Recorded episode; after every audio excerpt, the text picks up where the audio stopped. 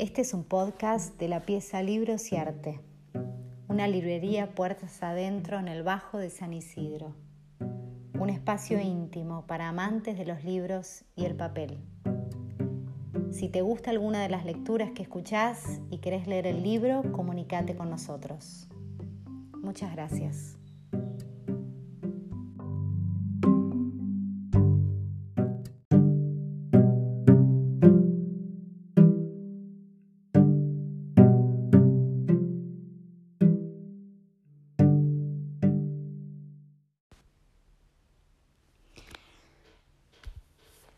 Voy a leer las primeras páginas de Mi abandono de Peter Rock, editado por Godot.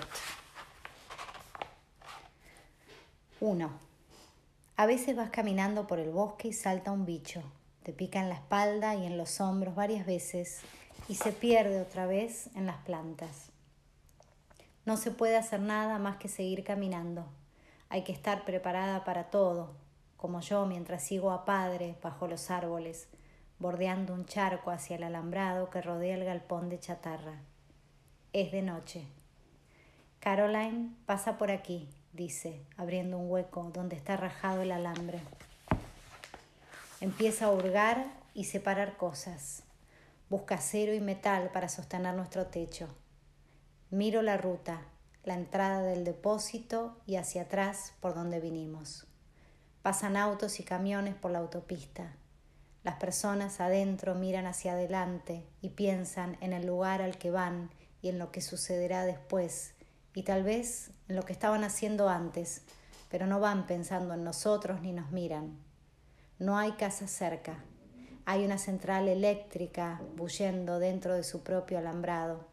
Y del otro lado, el FAT cobra video, donde padre dice que venden víboras, pero no le creo.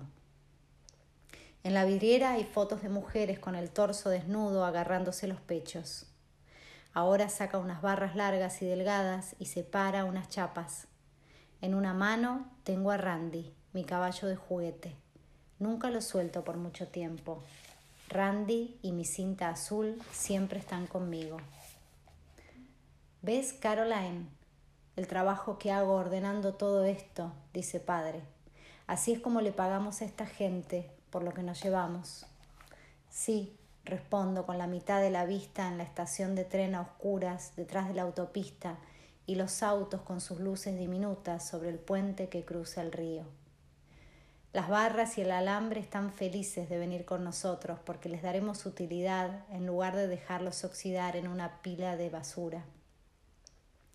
Padre vuelve a colocar el alambrado de manera que nadie notaría que alguien pasó por aquí. En una mano llevo un rollo de alambre que nos ayudará a sujetar el techo, o que podremos doblar para colgar un estante o construir cualquier otra cosa secreta que a él se le ocurra. Y en la otra a Randy, haciendo sonar las cosas que le pongo adentro. Tapo con el dedo el agujero de su estómago. Caroline, no te retrases, estoy aquí. Padre tiene que retroceder una y otra vez porque es difícil llevar las barras de metal entre los árboles en la oscuridad. Se enganchan en la maleza y lo hacen girar a cada rato.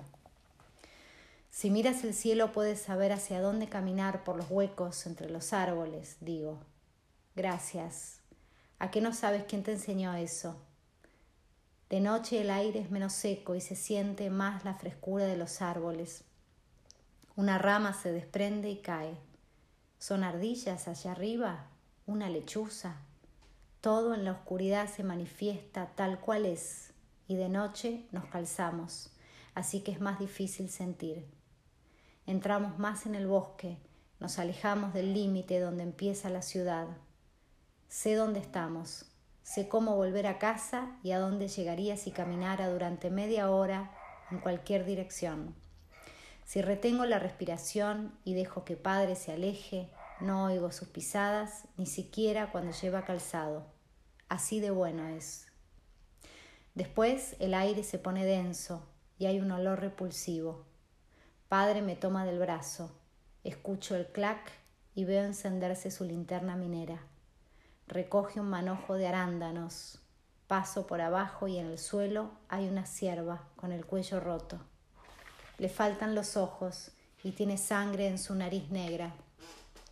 La luz es un círculo blanco de 12 centímetros deslizándose a lo largo del cuerpo.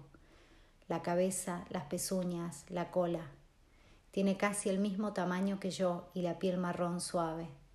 Las moscas saltan y le zumban encima.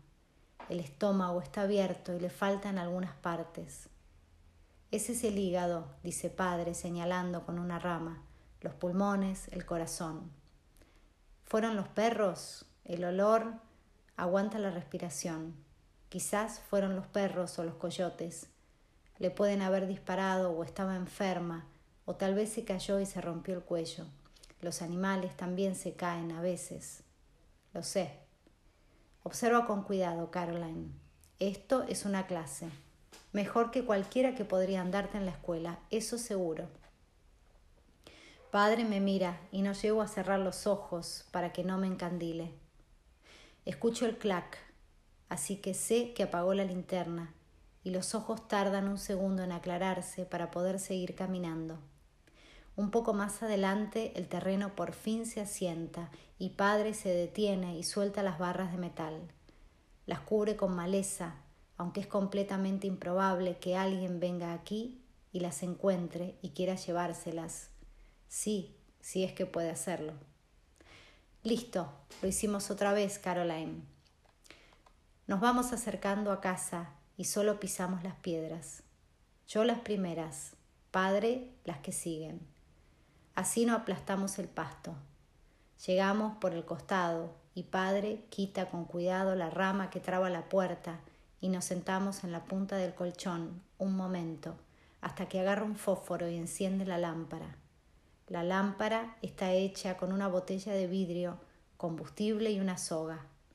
Desde el fondo de la cueva las letras doradas de mis enciclopedias devuelven el brillo. Solo tengo hasta la L, pero todavía no leí más allá de la E. Empezaré con la F, la G y el resto cuando mencionemos algo con esas letras. Mi diccionario está allí también, un libro más pequeño, de tapa blanda. La altura del techo me permite andar de rodillas, pero padre tiene que estar sentado o gatear. Vuelve a colocar la rama en la puerta y me mira. Tenemos suerte, dice.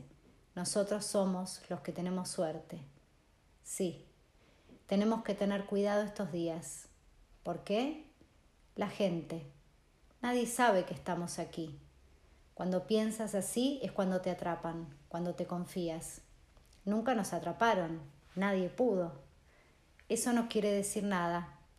Sabes más que mirar el pasado, Caroline. Dejo a Randy en su soporte de madera con el poste de metal del tamaño de un lápiz que cabe en el agujero de su estómago. Lo giro para que quede del lado blanco, así puedo verlo en la oscuridad desde el colchón. Los platos de la cena ya están secos y los apilo en los estantes. Padre se quita los pantalones oscuros que usa para andar en el bosque y cose un agujero con hilo dental. Después hace anotaciones en letra pequeña sobre los libros que está leyendo y yo hago ejercicios y en los restos de papel también escribo parte de este diario y cosas que vi y pensé.